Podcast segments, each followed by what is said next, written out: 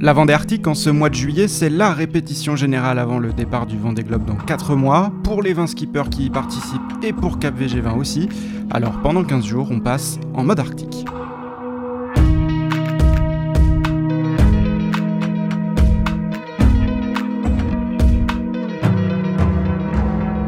Aujourd'hui, mardi 14 juillet, épisode 11. De retour vers les Sables d'Olonne Jour de fête nationale et jour de sprint final. Il n'y aura pas de feu d'artifice tiré au-dessus les sables ce soir. Le spectacle, il aura lieu au large, à peu près à la même heure d'ailleurs, puisque les premiers bateaux sont attendus plus tôt que prévu, aux alentours de 21h.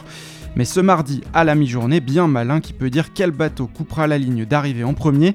Sauf énorme surprise, la victoire se jouera entre les trois bateaux qui ont mené la course pendant 10 jours.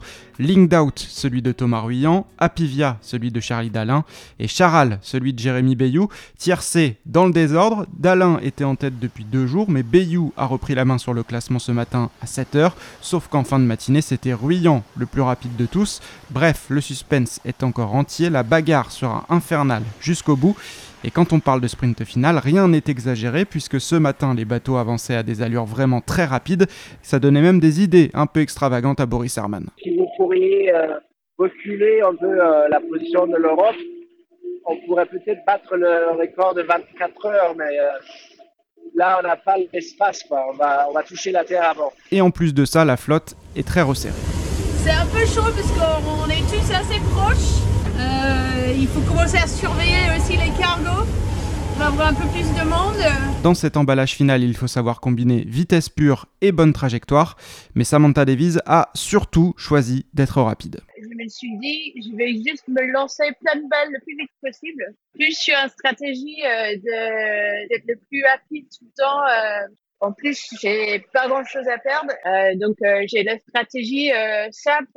Stratégie peut-être payante pour la navigatrice anglaise puisqu'elle est quatrième, elle a pris l'avantage sur Kevin Escoffier qui a eu une dernière nuit compliquée. En l'état, ce serait donc Initiative Cœur qui terminerait premier des anciens bateaux. Autre belle opération cette nuit pour Boris Herman, revenu dans la course après son avarie de samedi, au prix d'un sacrifice physique. J'ai fait un bon boulot hier et j'ai un peu, je le sens dans les mains, ils sont gonflés et j'ai un peu mal aux mains. Le skipper allemand est de nouveau sixième devant Yannick Bestaven que vous avez entendu au tout début de cet épisode. Si on continue à dérouler le classement, derrière Fabrice Amedeo, Giancarlo Pedote et Maxime Sorel devraient compléter le top 10. Reste à savoir là aussi dans quel ordre. Réponse demain au petit matin. Et puis tout à l'arrière de la flotte, il y a ce groupetto de 4 bateaux qui ce midi passait tout juste la bouée Gallimard. Pour eux, le retour au sable, ce sera plutôt pour jeudi. Ils vont profiter quelques heures de plus de cette franche réussite qu'est la Vendée Arctique. D'ailleurs, Boris Herman, décidément très en forme à la vacation de ce matin, aurait bien prolongé le plaisir lui aussi. On pourrait partir pour le Vendée euh, demain. On achèterait un peu de nourriture au sable et on pourrait repartir euh, le 15. Quoi.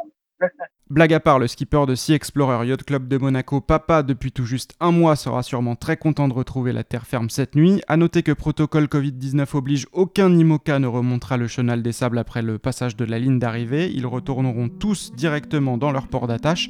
Seuls les 5 premiers skippers seront débarqués depuis un semi-rigide sur les pontons de Port Olona pour assurer les rendez-vous médias et partenaires.